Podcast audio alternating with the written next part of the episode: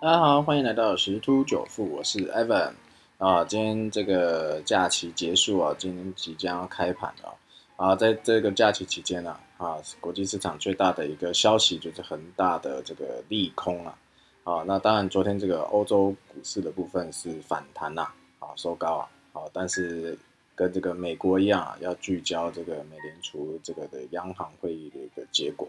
好，那美美股的话部分是收平。好，虽然说昨天是收平，但是重点是这个在这一段假期期间呢，累计是一个跌幅啊，所以今天台股啊可能跳空开低的几率是非常的大。那是否开低走低回撤万七呢？这个是一定的啊，这这回撤万七这个支撑是肯定的。那至于会收是收大跌还是是？啊，会跌幅收敛呢？那可能就要看关股部分。不过目前市场应该是看空的情绪是比较浓厚的哦，然后外资可能会进行做一个调节。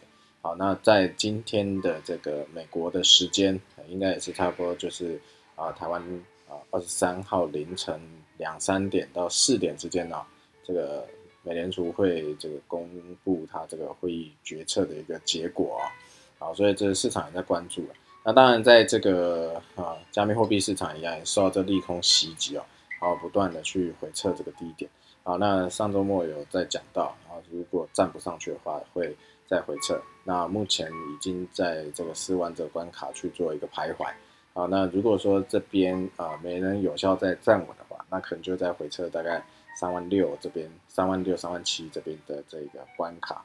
好，那这边可能还是要再注意一下。好，那。有交易的话，要注意这个风险的控管。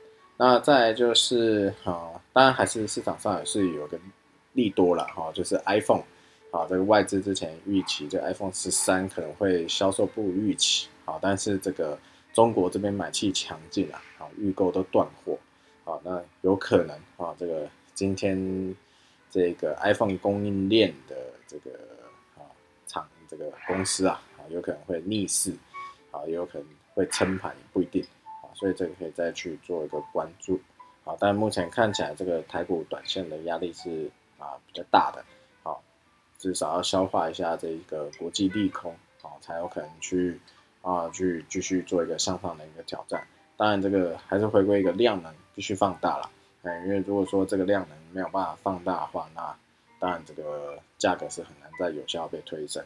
那因为现在已经九月二十二号了，所以说这个季底做账股啊，好还是这些中小型的，还是蛮蛮多投信去认养的，还是有一个不错表现机会啊，啊，但是都是琢磨在啊我们所熟知的这些这个第三代半导体啊等等，啊 mosfet 啊这些，啊这 NCU 等等这一块，啊像是什么金相电啊、世界啊、啊旗宏啊、金宏啊、好智远汉磊啊。这些，好，那这些各位都可以再去做关注。好，那我们就今天分享就到这边，拜拜。